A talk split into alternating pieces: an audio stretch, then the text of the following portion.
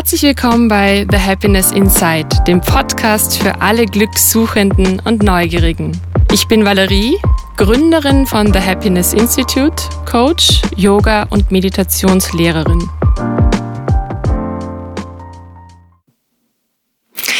Heute spreche ich mit Christine Schmidt über das Glück im Leben und ihre ganz persönliche Geschichte.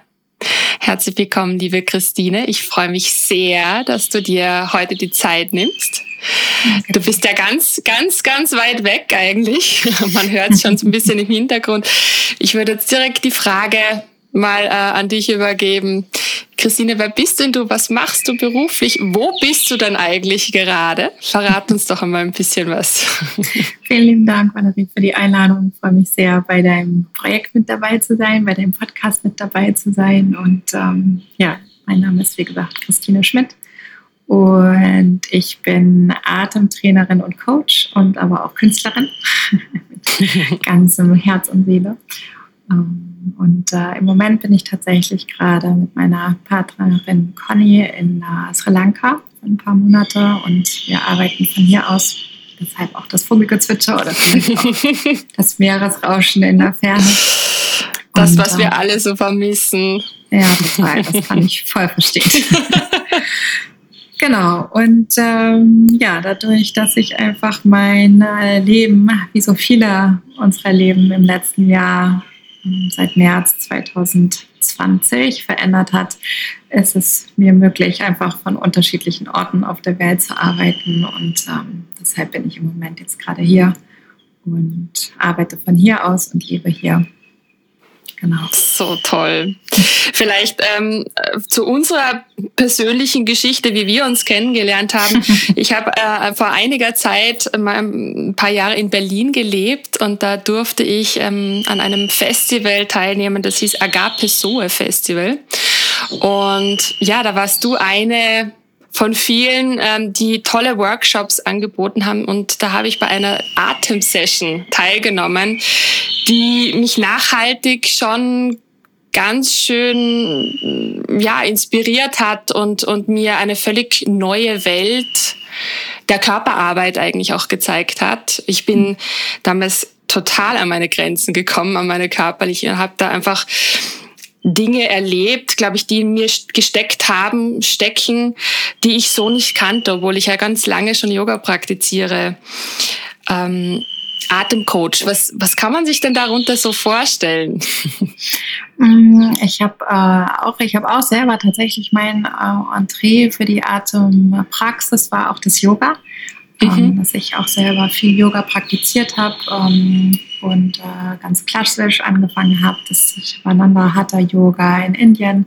Das war auch so mein Eingang. Und dann habe ich einfach total viel Freude auch ähm, an unterschiedlichen Atemtechniken, in Anführungszeichen, mhm. Methoden, ähm, Yoga gefunden, also auch im Kundalini-Yoga und ähm, zum Beispiel. Und dann einfach sehr viel später, das war dann, glaube ich, 2010, kam es dann so über, über das Singen. Ich habe Gesangsunterricht genommen. Ah, da kam ich dann ein mhm, weiteres Mal in mhm. Berührung mit dem Thema Atem und dann 2012 mhm. in meinem Sabbatical. Ich habe eine berufliche Auszeit gemacht für ein Jahr und im Sabbatical kam dann äh, der Atem einfach nochmal auf eine ganz andere Art und Weise in meinem Leben über eine Freundin von mir, die ich in Costa Rica kennenlernte damals, die mir über transformative Atemtechniken erzählt hat. Und da war ich total neugierig und habe mich dann ähm, damals direkt zu meiner Ausbildung angemeldet, zu Transformational Breath. Äh, Dr. Judith Kravitz ist eine der Gründerinnen ähm, oder als die Gründerin von Transformational Breath, aber eine der Frauen, die so die transformativen Atemmethoden auch bekannt gemacht hat weltweit. Also gerade die Atemmethode wird in, glaube ich, jetzt in der Zwischenzeit mehr als 50 Ländern auf der Welt unterrichtet. Und ähm, ja, da bin ich dann damals tiefer eingetaucht und habe mich auch direkt für die Ausbildung angemeldet um ähm, dann einfach über die letzten Jahre und auch des Unterrichtens ähm, zu erfahren. Also ich habe dann auch meinen Atemtrainer gemacht. Man kann so unterschiedliche Ausbildungen und ähm, Stufen in Transformational Breath machen. Das ist ähnlich wie im Yoga, wenn man so 300 oder 400, 800 mhm. Stunden ja. Ausbildungen macht, ja. Ähm, ist mhm. dort eben ähnlich. Aber ähm, in dieser ganzen Zeit kam die Faszination zum Thema Atem einfach noch, noch so viel mehr in mein Leben. Also ja, wenn wir über Sprache oder Gesang sprechen, ähm, über, ähm, über Sport, ähm, über tatsächlich auch im Yoga, ja, die Pranayama-Übungen, die ja einfach sehr viel später auch kommen, wenn wir, wenn wir Übende sind in unserer Asana-Praxis. Mhm. Ja, und es ja. ist einfach was, was mich so super fasziniert und ich eben auch gerade in meiner Arbeit gemerkt habe, wie wichtig so eine tägliche Praxis ist und danach eben auch dann meine, meine Arbeit mehr und mehr auch ausgerichtet habe. Also ich mache eben zum Teil auch Coaching, also wo ich Menschen wirklich eine ähm, ja, Atemübungen für den Alltag gebe oder was mache ich bei mhm. Schlafstörungen oder was mache ich, wenn ich Überlastung oder Stress habe. Ähm, und dann gebe ich aber eben auch gleichzeitig wirklich Atemsessions wo wir noch tiefer eintauchen können, also eher in unser Unterbewusstsein eintauchen können, unseren Atem auch analysieren und schauen, wo er gut hinfließt, wo wir noch Atemräume öffnen können. Und ja, über die letzten Jahre ist einfach so eine ganze Range von Atemübungen und Methoden so in mein Leben gekommen, die ich unterrichte, eben sowohl als Coach, aber eben auch ähm, wirklich so als Trainerin, wo ich wo ich Wissen vermittel und ähm, Menschen einfach tiefer in die Thematiken auch eintauchen können. Also für, für mich eine, eine, eine Methode, die mich wahnsinnig fasziniert und natürlich habe ich auch viele Berührungspunkte äh, was Pranayama betrifft, also so das Klassische, mhm. was, was man halt im Yoga oder im Yoga-Teacher-Training auch lernt.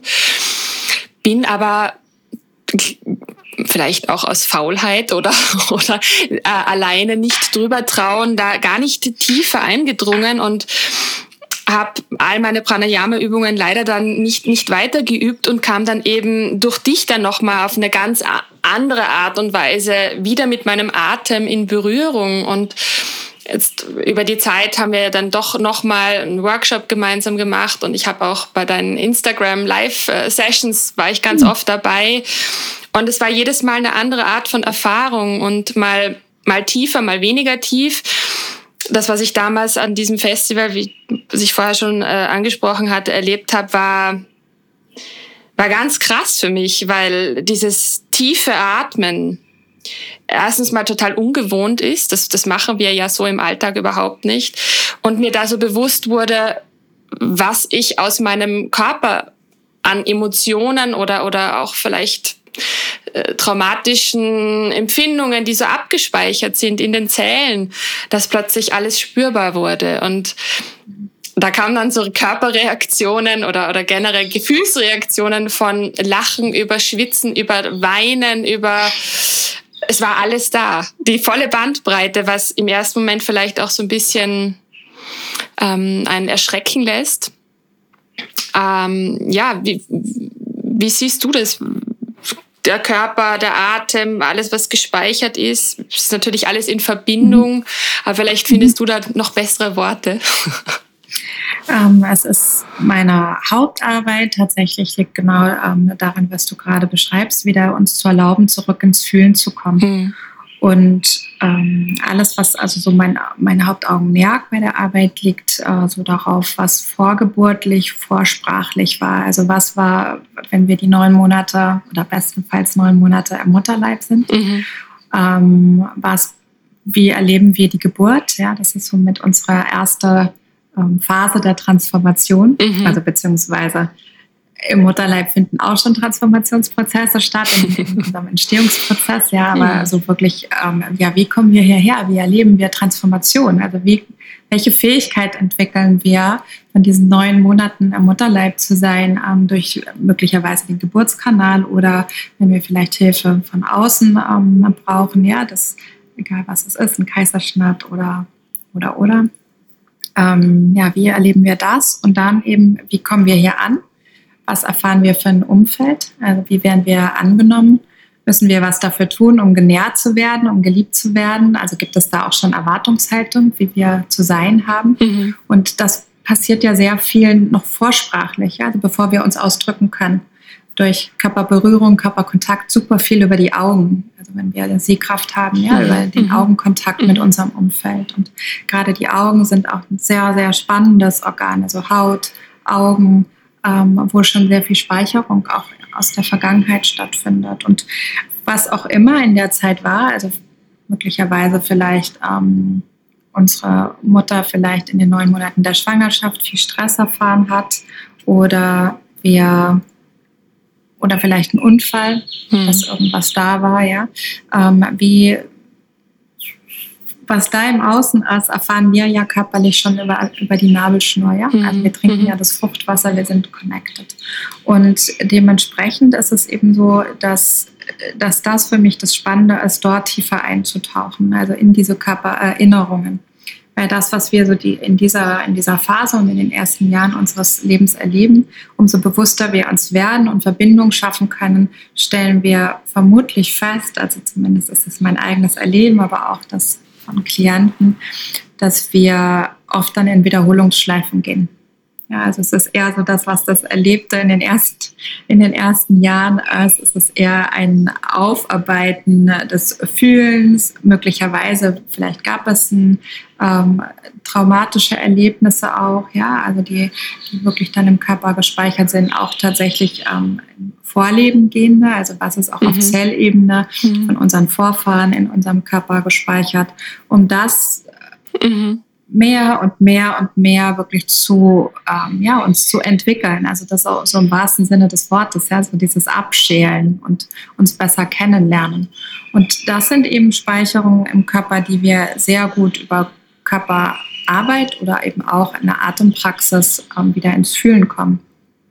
Und das, was du vorhin beschrieben hast, ähm, dieses wieder in Kontakt kommen mit all diesen Gefühlen, ja, ist für mich halt Leben und super lebendig und immer wieder auch für einen persönlich einzuchecken, wie viel kann ich denn gerade fühlen? Oder weißt du, also wenn wir, wenn wir Gefühlsräume abspalten von uns, ja, also so im, im intensivsten Fall in die Dissoziation gehen, das heißt also wirklich ja. raus, komplett ja. aus dem Kontakt ja. zu gehen mhm. mit unserem Körper, ja, das, ähm, das, äh, da gibt es ja auch unterschiedliche Grade davon, also dass, dass es Situationen in unserem Leben gab, die uns emotional so überwältigt haben, mhm. dass wir das nicht fühlen konnten warum auch immer, mhm. ja, ob es ja. lebensnotwendig war. Es muss gar keine dramatische Situation sein. Ja, wir sind bei, bei wenn wir über Trauma oder, oder ähm, den Körper sprechen, dann ist es oft, dass wir über so Extreme sprechen. Es muss es aber gar nicht sein, ja, es, ähm, sondern es können auch kleine, kleinere Erlebnisse sein, die sich aber stark in unserem mhm. Körper mhm. ausgewirkt haben. Und das ist eben was, was wir über die Atempraxis und gerade über diese transformative Atemmethoden wieder so in unser Unterbewusstsein eintauchen können, in diese Gefühlswelten eintauchen können, die kognitiv in unserem Geist gar nicht da sind. Mhm. Also wir können uns das auch oft nicht erklären. Und ich habe das heute noch, weißt du, ich mache so lange Atempraxis und manchmal kommen Sachen hoch, die mich überraschen und die, also wo ich so selber das Gefühl hatte, wo kommt das denn jetzt her? Also was, ja. was ist, ja. was ist das? Und dementsprechend, ähm, ja, ist es, ist es etwas eben so ein Selbstheilung, Selbstregulierungstool in mhm. Anführungszeichen, ja, wo wir ähm, ja, wo wir uns helfen können, wieder mehr und mehr uns kennenzulernen und in uns einzutauchen. Mhm. Und auch äh, so Muster zu erkennen. Du hast ja auch gesagt, so mhm. Patterns, die sich wiederholen. Also, dass man auch, auch im Atem sich vielleicht auch Muster aneignet, aus einem Schutz mhm. heraus womöglich mhm. oder aus der Erfahrung? Mhm, aus der Erfahrung, ja. Wenn ich immer wieder erfahre, zum Beispiel, dass ich, also wenn ich immer wieder in wenn wir zum Beispiel über Beziehungen sprechen, ja, mhm. das ist ja ähm, für uns alle immer wieder auch ein großes Thema, egal ob das jetzt in unserer Ursprungsfamilie ist oder Freundschaften, Liebesbeziehungen, ja, wenn wir in Beziehungen gehen und ich gelernt habe, dass ich mich eher, dass es eher schwer ist zu vertrauen und gelernt habe, dass ich mich schützen muss, also mein Herz schützen muss, ja, ja also auch meine ja. Schultern eher nach vorne gehen, ja, dann ähm, ist es das eine, dass wir auf die Yogamatte gehen können und immer wieder Herzöffnungsübungen mhm. machen, ja, und das andere ist aber eben auch das können wir machen und gleichzeitig müssen wir da aber auch nicht hinatmen. ja?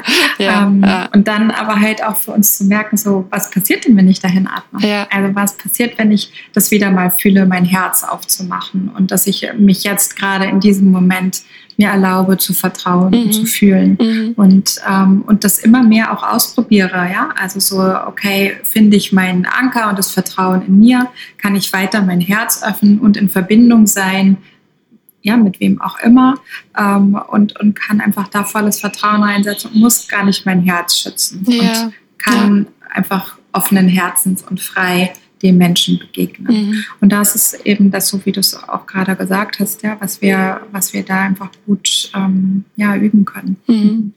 Ich habe auch die Erfahrung gemacht, ich habe äh, mir so ein paar Sprechtrainings gegönnt, wo es auch mhm. tatsächlich um den Atem ging. Mhm. Ganz Was genau.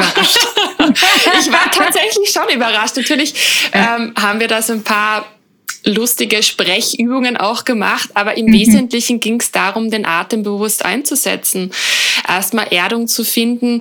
Eigentlich äh, ganz für mich als, als Yoga-Lehrerin und Yoga-Übende seit vielen Jahren total logisch, aber irgendwie habe ich das offensichtlich trotzdem gebraucht, dass mir das jemand nochmal so verdeutlicht. Mhm. Und ich habe ich hab dann auch Aufnahmen gehört, bevor und nachdem ich diese Übungen gemacht habe. Und die Stimme war anders. Man hat es, man hat es zwar natürlich nur ganz fein gehört, aber durch dieses Erden und vorher tief in den Bauch atmen war die Stimme etwas tiefer. Tiefer. Tiefer, entspannter und du hast sofort gemerkt, wow, das ist irgendwie eine, mhm. das resoniert ganz anders. Mhm. Das heißt, man kann ja eigentlich auch wirklich die Atmung dafür nutzen, nicht nur quasi um äh, Themen aufzuarbeiten oder jetzt wirklich äh, so quasi, wie soll ich sagen, Tiefer ins ähm, Unterbewusstsein einzutauchen. Genau, sondern man kann auch wirklich diese, diese, diesen Atem dafür nutzen, um so wirklich ganz in die eigene Kraft zu kommen und authentisch zu sein und, und das eigene Potenzial noch klarer, noch besser, noch stärker zu leben. Mhm. Ja, das ist, ist das, ähm, was also das passiert quasi automatisch auf allen Ebenen. Ja, also wenn wir eine Atempraxis machen, die 60 Minuten oder 90 Minuten zum Beispiel ist, ja, dann haben wir halt eine ganz andere Möglichkeit, tiefer zu gehen. Und auch da geht es um den Selbstwert, um die Selbstliebe, mhm. um das Selbstbewusstsein. Ja, also ähm, auch da unsere Atemräume zu öffnen. Und das Eintauchen ist einfach was schon daran liegt, ja, wenn wir eine längere Praxis haben und ja, dann, dann, dann können wir einfach nochmal auf anderen Ebenen mhm. loslassen und uns mhm. begegnen. Und Andererseits ist es aber so, das, was du gerade beschreibst, mir geht es ja auch so. Ne? Ich habe auch ähm, immer wieder mal ähm, mit Anne, mit meiner Stipptrainerin, ja, das äh, macht einfach auch super Bock, dann zu gucken, hey, und welche Übungen können mir aber vielleicht vor einer Rede oder einem genau. Talk oder einem mhm. Podcast-Interview jetzt in diesem Moment helfen. Ja. Und das wirst du ja auch feststellen, ja, über umso längeren Zeitraum wir praktizieren, mhm. jegliche Form von Atem praktizieren, sind wir dann halt einfach schneller. Also ja. wir können schneller dann in unserer Körpermitte connecten und können in Kontakt kommen mit unserer Erdung oder mit dem, mit dem Atemvolumen. Ja, mhm. und gerade bei der Stimme geht es halt sehr stark darum, ähm, diese zu entspannen. Ich habe da auch immer wieder, ich habe gerade neulich noch mal mit einer Bekannten von mir, die ist auch Stimmtrainerin, gesprochen, dass eben viele ihrer Klienten kommen und wollen ihre Stimme optimieren. Und mich hat das total überrascht, weil also wir haben uns bei einem, bei einem Talk ähm, kennengelernt und sie hatte mir gefeedback, dass sie das so interessant fand, dass ich nicht über Stimmoptimierung gesprochen habe, sondern über Stimmentspannung. Und ich, weißt du, manchmal so vergisst man aus seiner Welt, dass es sowas gibt wie, ach ja, klar, wir wollen uns ja immer optimieren. Bei mir ist das so ein bisschen aus meinem Fokus einfach ja, geraten. Ja. ja, aber also klar gibt es ja genug, dass, dass wir meinen, wir müssen uns optimieren am Markt, ja. Und, äh, und sie mal sagte halt auch, es, auch in ihrer Arbeit geht es halt eben immer wieder darum, zu entspannen und die Stimme mhm. zu entspannen. Mhm. Und mhm. das ist bei mir halt exakt das Gleiche, ja. Also wir haben genug Möglichkeiten, uns im Außen selber zu stressen oder auch stressen zu lassen. Und dementsprechend ist das halt schnell was, was wir ja einfach auch ändern können mit weißt du, du machst dann wahrscheinlich fünf Minuten eine Atemübung und ja. dann merkst du so, wow, okay, mhm. ich kann jetzt wieder besser meine, ähm, meinen Hals spüren, mein, ähm, wirklich so die Erdung, der Bauchbeckenbereich ist freier, das Zwerchfell entspannter. Mhm. Mhm. mhm. Was hat dich denn dein Atem gelehrt? Hm, Bewusstsein. Also ich hatte über sehr, sehr viele Jahrzehnte, ähm, seit meinem vierten, fünften Lebensjahr hatte ich Spannungskopfschmerzen, die dann später, ähm, je nachdem wie mein Zyklus war, ähm, auch migräneartig waren. Mhm. Und ähm, ich in meiner Wahrnehmung einfach, das also war halt einfach sehr viel Druck in meinem Körper, sehr viel Spannung und Druck in meinem Körper. Und ähm, überhaupt mir Bewusstsein mehr über mein, über mein Sein, über meinen Körper ähm, zu schaffen. Das ist das, was mir mein Atem gelehrt hat und immer noch lehrt, mhm. tatsächlich. Mhm. Ja. Also das wirklich bei mir anzukommen, um diese, ja, mich frei zu fühlen. Mhm. Du warst ja jetzt auch nicht immer Atemcoach. Du hast ja früher ganz was anderes gemacht. ähm, ja, vielleicht magst du davon auch nochmal erzählen und, und was mhm. dich auch dazu gebracht hat, diesen komplett neuen Weg einzuschlagen. Es ist so interessant, Valerie, dass, ähm, dass immer wieder Menschen zu mir, zu mir sagen, dass das so komplett, ähm, also ich verstehe das auch total von der Außenwirkung, dass es jetzt so komplett anders wirkt. Für mich ist es einfach nur eine logische Konsequenz, dass ich jetzt mache, was ich mache. Also ich habe, ähm, genau, nach dem Abi wollte ich einfach unbedingt das machen, auf was ich Bock habe. Ich wollte immer Interior Stylistin werden und für ähm, in Deutschland für so renommierte Magazine arbeiten und ich fand die El-Deco immer toll, Dekoration und die AD und die Häuser und schöner Wohnen. Oh ja. Und, ähm, das waren, waren, einfach so total so, das war schon in Teenagerzeiten dass ich äh, diese ganzen Hefte so toll fand und Interior und Architektur und ich wollte immer das machen und ich habe irgendwie weiß ich nicht, 500.000 Kreuze gemacht, glaube ich, als ich das Abi fertig hatte und endlich machen konnte, was ich wollte und selbstbestimmt sein konnte und habe dann eine Ausbildung gemacht und bin direkt nach der Ausbildung ähm, in den Verlag und hatte,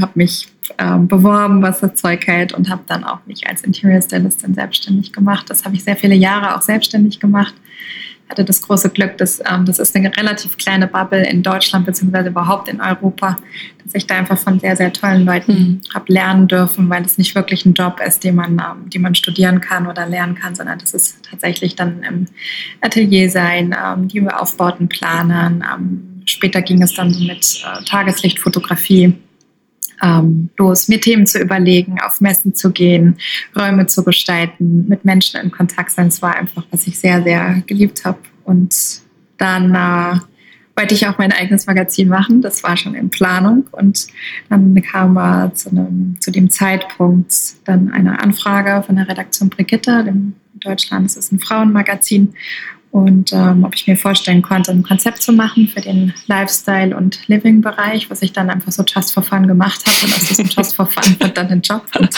die ja. Anfrage eben, ob ich ähm, die Ressortleitung damals über, ähm, übernehme für Print und Online was mir einfach super viel Spaß gemacht hat, weil ich ähm, mein Team selber zusammenstellen durfte. Ich habe dann so gedacht, ja, ich mache das so zwei, drei Jahre und dann lerne ich da einfach intern, weil als Freiberufliche ähm, oder in, der Freiberuflichkeit, ja, dann ähm, bekommst du eben die Aufträge von den ganzen Magazinen, für dich dann auch abarbeiten dürfen, ja, auch Architektur und Wohnen und Häuser, schöner Wohnen etc. Also so, da war so wirklich dass mein Traum in Erfüllung gegangen ist, für die ganzen Hefte arbeiten zu dürfen und auch für die Werbekampagnen, auf die ich Bock hatte. auch das war, ähm, auch das ging in mhm. Und deswegen dachte ich, ja, cool, ich nehme noch mal so zwei, drei Jahre einfach so intern, ja, also wie ist es wirklich in Redaktionskonferenzen zu sein und gerade bei so einem ähm, großen Frauenmagazin, ja, wie ähm, das ja auch sehr politisch ist, das fand ich einfach auch super spannend, ähm, wirklich so da noch mal ähm, ja, in, die, in den Verlag direkt selber und nicht nur in meiner Freiberuflichkeit zu sein. Und aus den zwei, drei Jahren wurden dann sieben. Oh ja, wow. Und ähm, es hat einfach mega viel Bock gemacht auch. Also so das ähm, zu organisieren, mit dem Team zusammen zu sein, ja, auch die ganze ähm, Teamgestaltung, also wie, ähm, in welcher Form ähm, nehme ich, äh, nehme ich, nehme ich mich als Führungskraft ähm, war und gestalte darin. Und ich habe einfach mit so unfassbar tollen Menschen, mit Stylisten, Fotografen, Designern, Architekten arbeiten dürfen, Firmen, ähm, Kooperationen. Äh, das war einfach eine richtig, richtig, richtig tolle Zeit für mich auch. Also es war eben sowohl für Print als auch online als auch, dass ich eben so für die ähm, Kooperationen, für das Design, also damals gab es eben auch ähm, noch wirklich so Möbel- und Accessoire-Kooperationen mit Firmen, mhm. dort die Moodboards zu machen und ähm, Toll. Ja, mit Schön. die ganzen PR-Termine und so weiter. Es war echt noch so eine sehr, ja, sehr glamouröse, tolle Zeit einfach auch, ja, wo es wirklich so auf den Messen einfach super spannend und interessant war, die neuesten Trends zu erfahren und mit den Leuten in Kontakt mhm. zu sein. Mhm. Einfach. Ja, es waren, ich finde, so journalistische Tätigkeit, aber das war eben auch als Interior Stylistin, ja, dass ich schon immer auch so Interesse an Menschen hatte und nach wie vor ja habe und an Geschichten und Biografien. Und es war einfach immer ein tolles Entree, Menschen noch direkt in Kontakt zu sein, mhm. gerade auch bei Fotoproduktionen oder mhm. Home Stories, die wir mhm. gemacht mhm. haben. Ja. Genau, und ähm, da ist aber sehr viel mit mir. Ähm, ich sehe in sehr vielen immer sehr viel Potenzial und ähm, da habe ich einfach, das hat keiner im Außen von mir erwartet, aber ich habe einfach so krass überperformt in meinem Job und auch in meinem Privatleben. Also sehr ähm, on the run, ähm, wirklich so Formel 1 äh, Überholspur. Also ich habe mhm. damals eben auch eine Wochenendbeziehung gelebt. Ich habe für einen Halbtriathlon trainiert. Ich habe zwei wow. meiner Ausbildungen nebenbei gemacht. Ich habe auch eine Coaching-Ausbildung noch gemacht und ähm, eine, ähm, eine Energy Healer Ausbildung. Und äh, das war auch noch nebenbei neben dem ganzen anderen, was halt auch da war. Also ich habe keine Ahnung, wie ich es weiter gemacht habe. Wahnsinn. Aber es war einfach viel zu viel. Ja. Also es war einfach viel zu viel. Und ähm, ich habe dann gemerkt, einfach über den Zeitraum, das war so 2010, ähm, und ich wollte halt eben auch immer Chefredakteurin von einem Magazin sein und hatte damals auch die Möglichkeit bekommen, ähm, diverse Gespräche zu führen ähm, zu dem Zeitpunkt, um dann aber für mich festzustellen, dass wenn ich so weitermache, mhm. dass, ähm, dass ich die Ausfahrt einfach nicht mehr kriege und es einfach so komplett auf die Kosten meines Körpers geht. Mhm. Und mhm. ähm, ich dann eben auch feststellte, dass also in, in der damaligen Zeit, weißt du, so als Teenager habe ich immer davon geträumt, mein eigenes Heft zu haben. Und ähm, habe dann aber, indem ich die Möglichkeit dann 2010 hatte, in diese ähm, Gespräche zu gehen mit den unterschiedlichen Magazinen, weil damals war ein großer Wandel in dem Bereich auch, dass ich dann für mich feststellte, so wow, ähm, der Job hat sich einfach total verändert. Ja, also das wie es mal, wie, wie früher Magazine gemacht wurde, äh, Printmedien, auch das war schon 2010, das ist ja jetzt noch intensiver, die Veränderungen, ja. ja. ja. Dass mhm. das einfach so meinen Werten oder dem, was mir wichtig war oder das um die Inhalte, die es mir ging, dass sich das so stark auch schon verändert hat. Plus eine persönliche Entwicklung, dass ich merkte, wenn ich da jetzt ausspringe, was ich hätte machen können und mhm. weiter die Gespräche fortsetze und da weiter renne, dass das einfach so eine komplette Schieflage in meinem Leben bekommt. Und da habe ich dann mhm. ähm, meine damaligen beiden Chefredakteure gefragt, ähm, ob ich eben Sabbatical machen kann. Das war dann 2011, bin dann einfach aus diesen Gesprächen auch wieder raus, aus den ähm, Möglichkeiten der Chefredaktion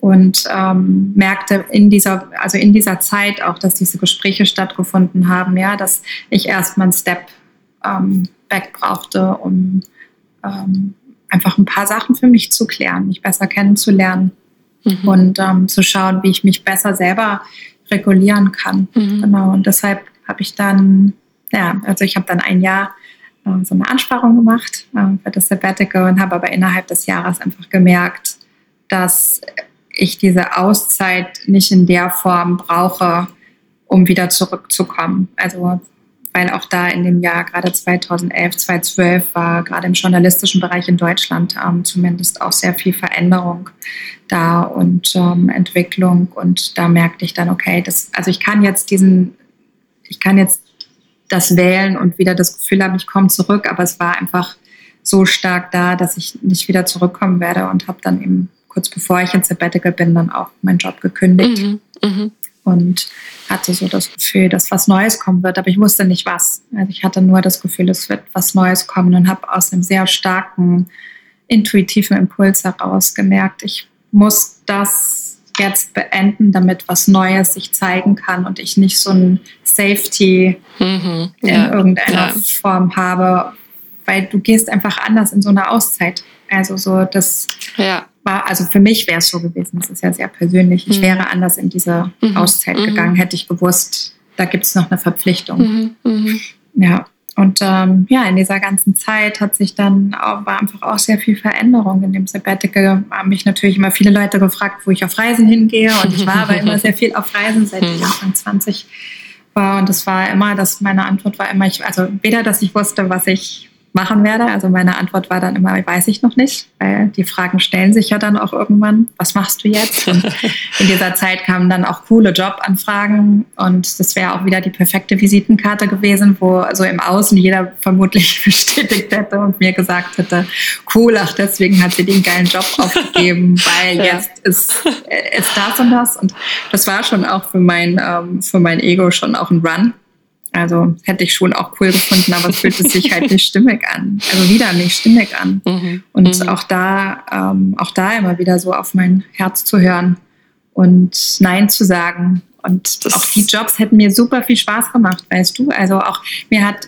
also das ist halt auch auf die Frage, die ich gestellt kriege, ob mein Leben halt früher doof war. Und mein Leben war halt cool. Ich habe das total, also merkst du ja auch in der ja, Begeisterung, ja. in der ich erzähle. Du einfach, wenn du darüber, darüber erzählst. Ja. Sehr, sehr mhm. geliebt und mhm. auch die Anfragen, die da waren und die Möglichkeiten, die da waren. Auch dafür bin ich total dankbar, weil es einfach so viel Wertschätzung meiner Person und meinen Fähigkeiten mhm. mir entgegengebracht mhm. wurden. Und ich war aber dann einfach, musste immer wieder für mich einkehren und ehrlich sein und sagen, ja, aber das wäre einfach eine Fortsetzung von dem, was ich gelebt habe und es gibt noch irgendwas anderes zu lernen. Und das war eher, eher eine Aufgabe für mich, also mich dem zu widmen mhm. und mhm. da tiefer einzutauchen, mich besser kennenzulernen und mich frei zu machen von meinen eigenen Erwartungshaltungen und Bildern, aber eben auch von anderen. Ja. Genau. Ich denke, das erfordert auch, auch immer wieder ganz viel Mut, auch zu sagen, nein, ich, ich gehe nicht wieder in, in, in der Geschichte zurück, wo sich vielleicht ein Teil wiederholt, das sind ja auch so Muster vielleicht auch, die da mhm. wiederkehren und, und zu sagen, okay, ich spüre aber im Inneren, da gibt's noch was anderes. Auch wenn man noch gar nicht weiß, was es ist. Ja, manchmal mhm. bringt einen das ja auch in so eine große Unsicherheit, dass man dann erst recht dazu verleitet ist, wieder in das Alte zurückzugehen, weil man wünscht sich ja irgendwie, Mann, manchmal mhm. wünscht man sich oft die Sicherheit zurück, ne, dass man so eine Struktur okay. hat und diese, diese Ungewissheit, dieses, dieses, ja, diese große Unbekannte, das, das, das Schwarze, das Nichts, das ist das, was oft Angst macht. Mhm. Mhm. Ich bin meinen Eltern da sehr, sehr dankbar, weil ähm, meine Eltern mir etwas mitgegeben haben, dass, es, dass, ich, dass ich immer das Gefühl hatte, dass es, ähm, es ist immer, ich habe immer genug. Hm, und schön. das war auch, das war auch lange Zeit ähm, etwas, was mich sehr begleitet hat. Also ich habe, äh, weißt du, als ich ganz wenig Geld hatte in meiner Ausbildung und dann in meiner Selbstständigkeit einfach ich immer, einfach immer mehr zur Verfügung hatte, mhm. also immer mehr Möglichkeiten, auch finanzielle Möglichkeiten immer mehr zur Verfügung hatte. Trotzdem war dieser dieses Gefühl da, egal was ich habe, ich habe einfach immer genug. Es hat sich dann interessanterweise irgendwann im, in den letzten Jahren geändert. Ähm, in, ich habe immer mehr, als ich brauche, weil ähm, ich auch das Bedürfnis habe, mit anderen zu teilen. Mir ist Gemeinschaft sehr, sehr wichtig. Und ähm, deswegen wandelt mhm. sich das dann irgendwann mhm. mal. Ähm, mhm. In, ich habe immer mehr, als ich brauche, weil ich einfach auch das Bedürfnis habe, zu teilen und abzugeben. Und ähm, das ist aber dennoch eine Grundlage, die einfach mir auch eine Stabilität gegeben hat und einen Halt und ein Vertrauen.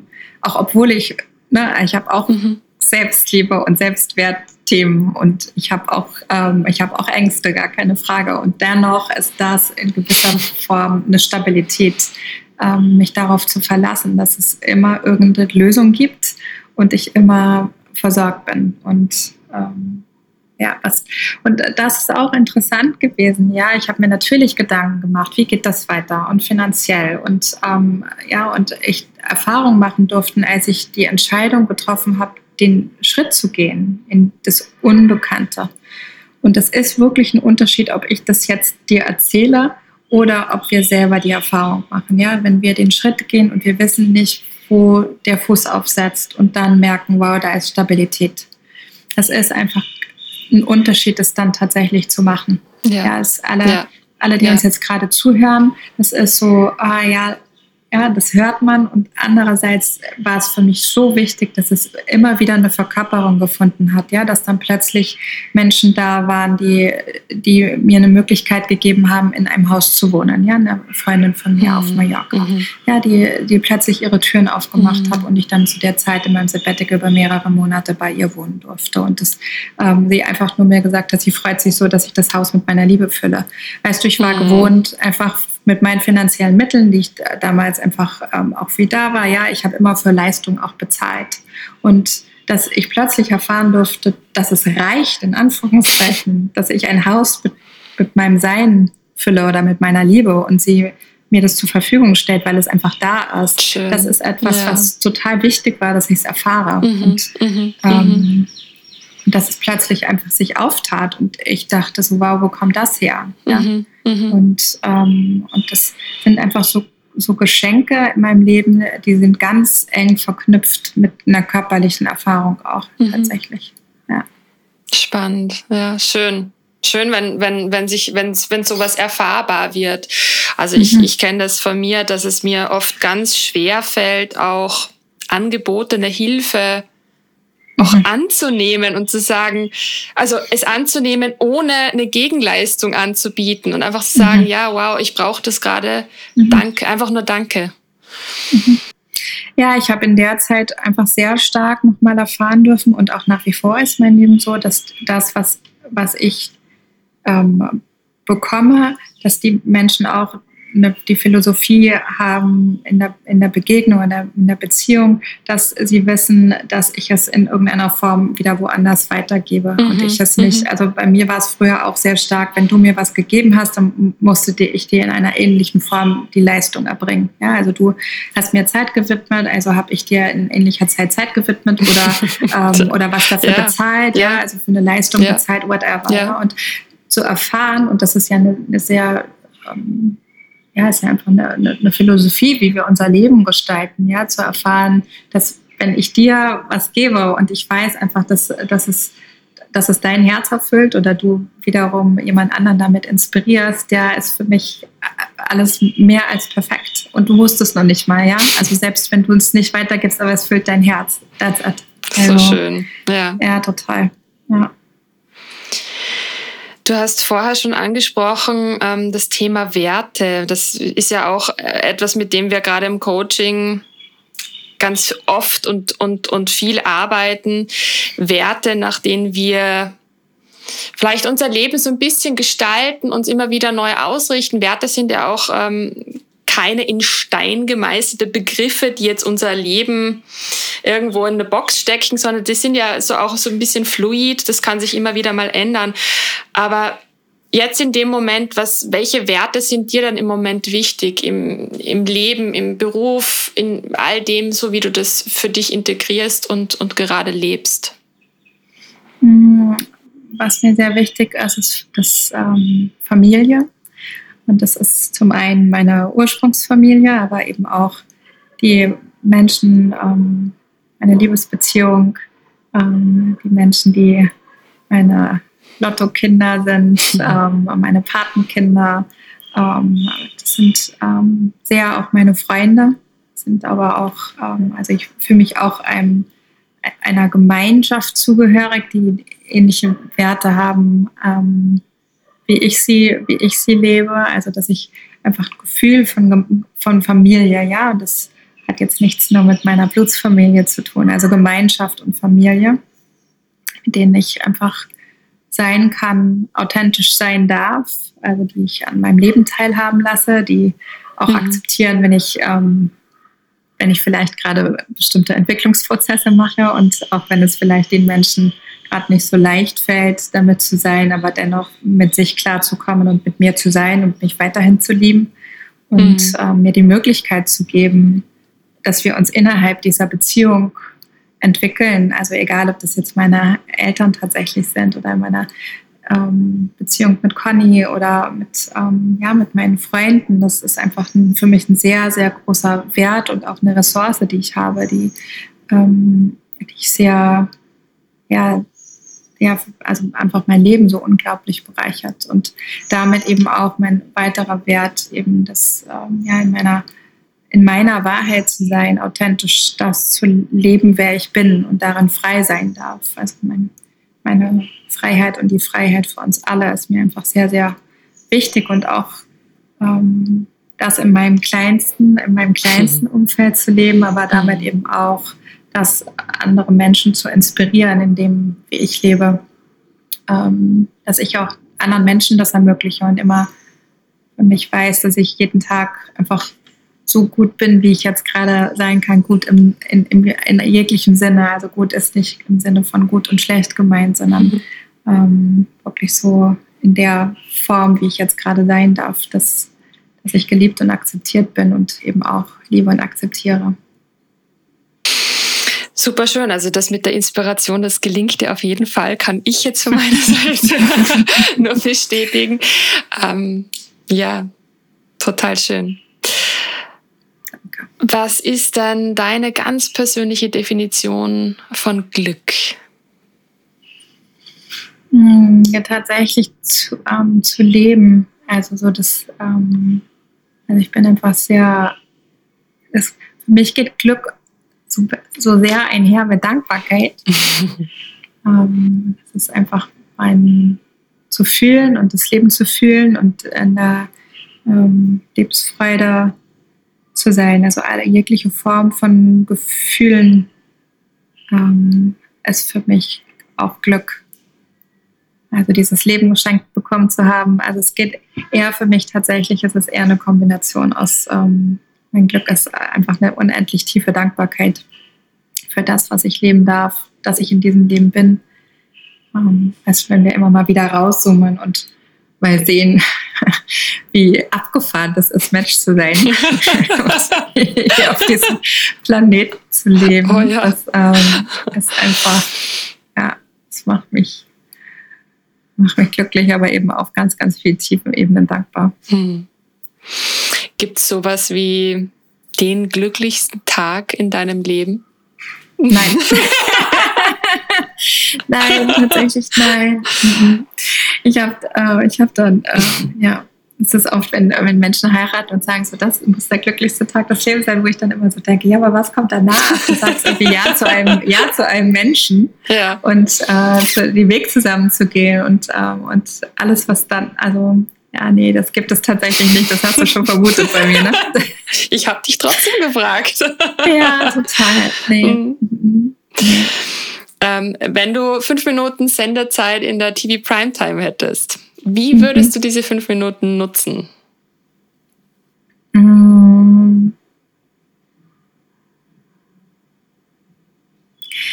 Ich hatte einen großen Struggle in meinem Leben. Darüber habe ich mit meinem Vater immer wieder gesprochen, was das Thema ähm, Dinge persönlich nehmen anbelangt. Mhm. Und das ist ja, ähm, das ist ja einfach etwas, also Dinge persönlich zu nehmen, hat ja sehr viel auch mit Ego zu tun, ja. Ähm, Sachen richtig oder falsch zu machen. Ähm, oder auch, also gerade in kreativen Prozessen, und ich meine, kannst dir vorstellen, also als Interior Stylist dann ja, diese, ähm, die Dinge, die man im Studio tut, die dann geprintet sind, man ist ja immer, man ist ja immer, ja, man macht sich ja immer wieder auch nackt. Ich meine, jetzt auch, ja, ich mache mich immer wieder auch nackt oder zerstöre Bilder, die Menschen vielleicht von mir haben. Und, ähm, und was das Thema Selbstliebe und Selbstwert anbelangt und die Dinge persönlich zu nehmen, war etwas auf meinem Weg, ähm, ja, die ich so gerade so in meiner Pubertätzeit und Anfang der 20er Jahre immer wieder viel auch mit meinem Vater besprochen habe, der dann einfach immer wieder mir gesagt hat, ja, du darfst die Dinge nicht so persönlich nehmen, so aus seinem hm. Manager. Und, ähm, und ich hm. immer, also und ich immer vehement gesagt habe, doch, und ich nehme sie persönlich. Und ähm, das ist ja das, was ich erschaffe. Ja, also äh, mich so wichtig zu nehmen, dass das, was ich erschaffe, wichtig ist und dass ich das mhm. dann auch persönlich nehme. Und ähm, ja, also wir können ja auch Sachen persönlich nehmen, wenn wir, wenn wir, weiß ich nicht, auf der Straße einem Menschen begegnen, ja, und der vielleicht einen schlechten Tag hat. Was weiß ich, warum jemand einen schlechten Tag hat. Und das habe ich einfach früher, ähm, früher sehr und auch, ähm, auch das ging mhm. einher mit ähm, zu, zu, ähm, für, für, mich, also ne, für mich einfach zu wenig auch in meinem eigenen Selbstwert, in meiner Selbstliebe zu sein und das auch anzuerkennen, also was ich schaffe oder inspiriere. Und, ähm, mhm. mhm. und das wäre was, was ich tatsächlich mir dann in den fünf Minuten Primetime einfach eine coole Geschichte überlegen würde, ähm, mhm. zu erzählen, die Dinge nicht so persönlich zu nehmen und einfach ähm, noch tiefer in unserer Selbstliebe und Selbstwert zu sein. Und ähm, sicher würde ich auch was mit dem Atem verbinden, weil das eben etwas sehr stark ist, was mir geholfen hat, ähm, ja, die ähm, mich mich abzugrenzen und dennoch in Verbindung zu sein, also mich nicht abzukapseln, sondern äh, mich abzugrenzen, Dinge nicht so persönlich zu nehmen, mich nicht so wichtig zu nehmen und gleichzeitig aber in meinem Selbstwert und der Selbstliebe zu sein. Das ist ja einfach ein sehr, ähm, ja, ein sehr weit gefächertes mhm. Thema. Und das, ähm, dafür würde ich, glaube ich, die fünf Minuten Primetime nutzen und wirst du mir einfach ein cooles, ähm, coolen Talk überleben. bis ich, also glaube ich, würde ich mich noch von ein paar Leuten inspirieren lassen, eine gute, gute Story zu überleben. Conny hat mir gerade von einem coolen Storyteller erzählt. Ich glaube, den müsste ich mir dann einfach noch ein bisschen mehr zu Gemüt ziehen und eine coole Story erzählen. Und dein, und dein Papa lauscht dann ganz stolz. Vermutlich. Den würde ich mit einfließen lassen, weil ja, fand ich natürlich Anfang, Anfang der 20 fand ich das mega blöd. Doch, das nehme ich persönlich. Hm, wofür möchtest du denn mehr Zeit nehmen? Ähm, was mir wichtig ist, also mit was ich meinen Tag verbringen möchte. Und ich habe ja das große Glück, selbstständig zu sein oder selbstständig zu arbeiten und mir meine Zeit selber einzuteilen. Und habe eben schon da auch festgestellt, dass für die Malerei und fürs Schreiben einfach durch das letzte Jahr ähm, sehr wenig Zeit geblieben ist. Und dafür wünsche ich mir zum Beispiel mehr Zeit und habe aber, indem es so schwarz auf weiß auf der Liste dann war, ähm, dann auch festgestellt, dass ich einfach bestimmte Aufgaben auch abgeben will, mit denen ähm, ich dann einfach mein Team auch erweitern kann, um mehr Zeit eben auch für, fürs Schreiben und für ähm, die Malerei wieder zu haben. Und ansonsten, so wie sich mein Tag gestaltet, habe ich genug Zeit für, für meine eigene Praxis, für meine Partnerschaft, für meine Familie und Freunde. Ähm, und es geht eher tatsächlich um berufliche Inhalte, die so mhm. zu verändern, dass ich mehr Zeit wieder im Atelier oder mit meinen Papieren und mit der Malerei und auch mit dem Texten verbringen kann. Aber das Sieht gut aus. ja, es ist eine total tolle Übung. Eigentlich so simpel, mal einfach sich hinzusetzen total. und aufzuschreiben, einfach mal Listen zu machen. Womit verbringe ich gerade meine Zeit? Was möchte ich mhm. mehr mhm. oder was oder wem möchte ich mehr Zeit geben, mehr Raum schaffen und was kann man irgendwie outsourcen oder vielleicht gar mhm. mal aufs Eis legen so. Mhm. Total. Ähm, und trotzdem machen wir das krass. so selten. Weil Total, ich fand es ich fand's wirklich krass. Also es war, ähm, ich habe eine Fortbildung letztes Jahr gemacht zum ähm, ähm, nochmal was so Traumatherapie mhm. anbelangt. Mhm. Und das war eine der ersten Fragen, die ähm, die, die Therapeutin gestellt hat. Ja. Und dann habe ich erst so gedacht, ja, muss ich nicht machen. so geil, ne? Hab ich, ist alles klar. Und dann ja. dachte ich so, ja, nee, ist klar mh, setze ich mal hin und mach mal die Liste. Ich finde ja immer ganz spannend, wenn man so einen schnellen Haken auch dran macht, so selber oh, ja. erstmal zu gucken. Ne? Ja. Und dann habe ich mich echt hingesetzt und habe es aufgeschrieben und fand dann, war dann so, boah, krass.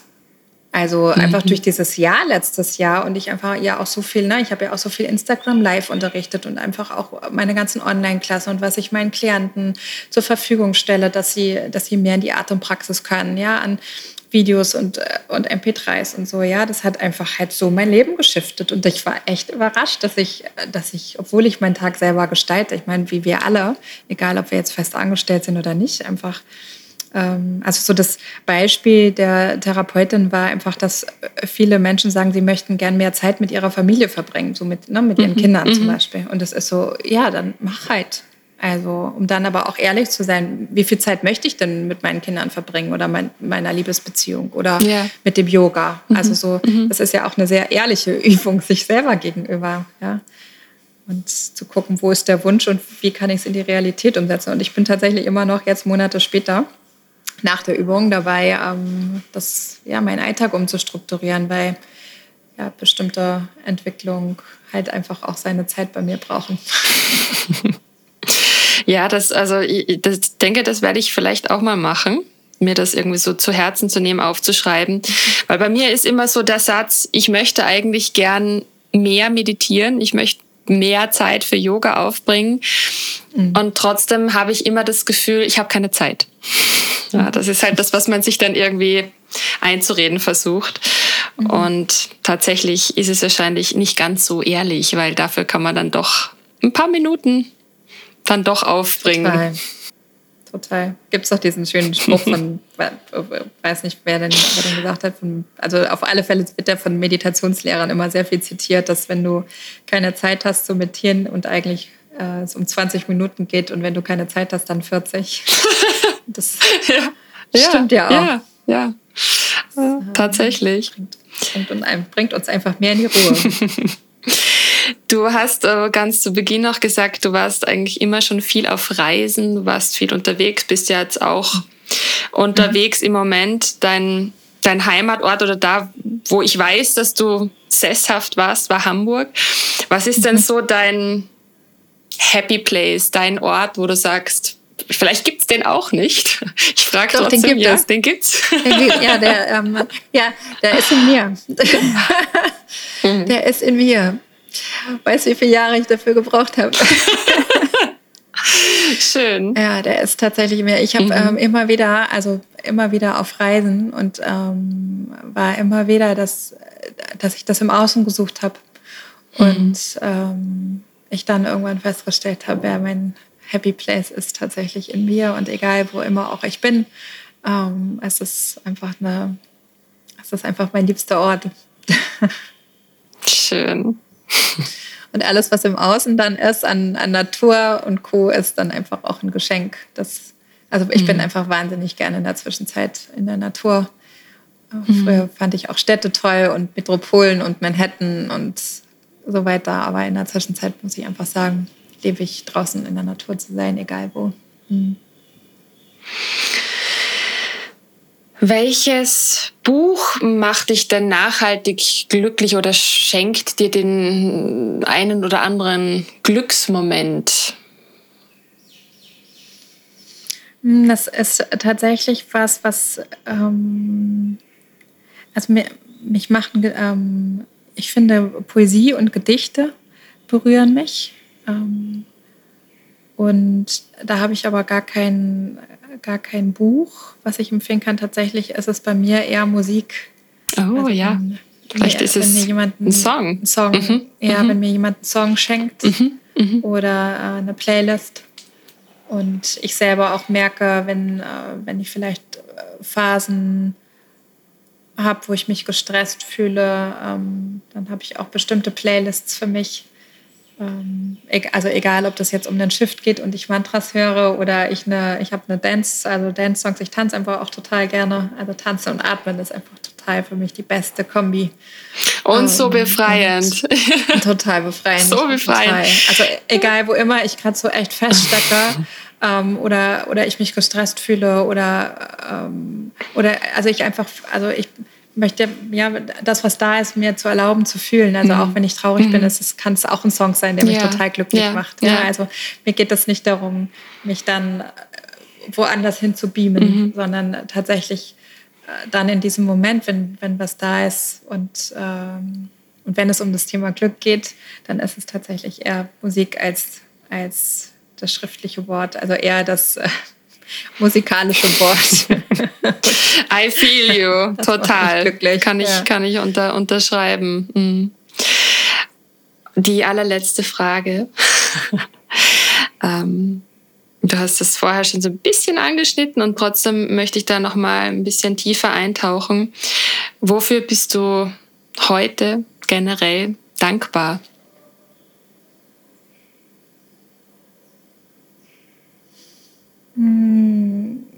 Ja, das. Ähm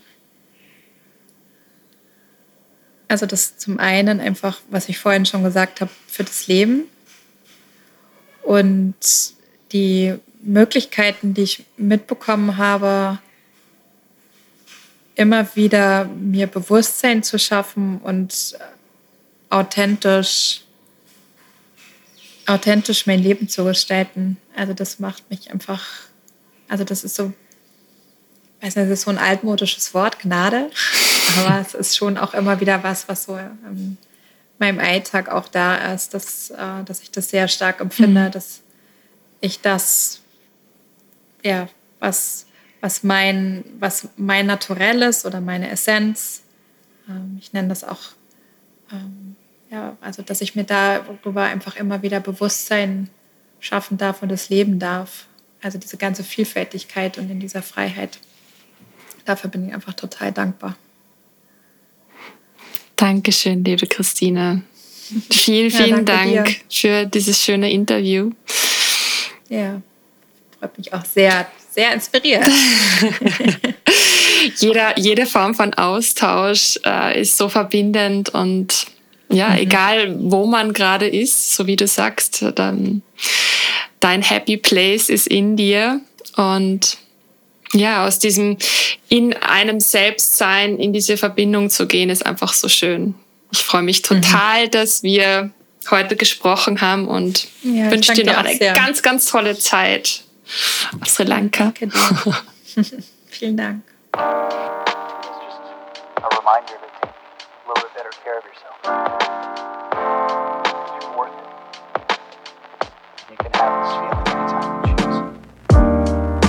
Das war eine weitere Folge von The Happiness Insight, dem Podcast für alle Glückssuchenden und Neugierigen.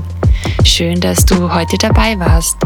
Wenn du neugierig geworden bist und mehr über Christine Schmidt und ihr Atemcoaching erfahren möchtest, wirf doch einfach einen Blick in meine Shownotes. Und damit du auch in Zukunft keine Folge von meinem Podcast verpasst, abonniere mich. Alles Liebe, bis zum nächsten Mal, deine Valerie.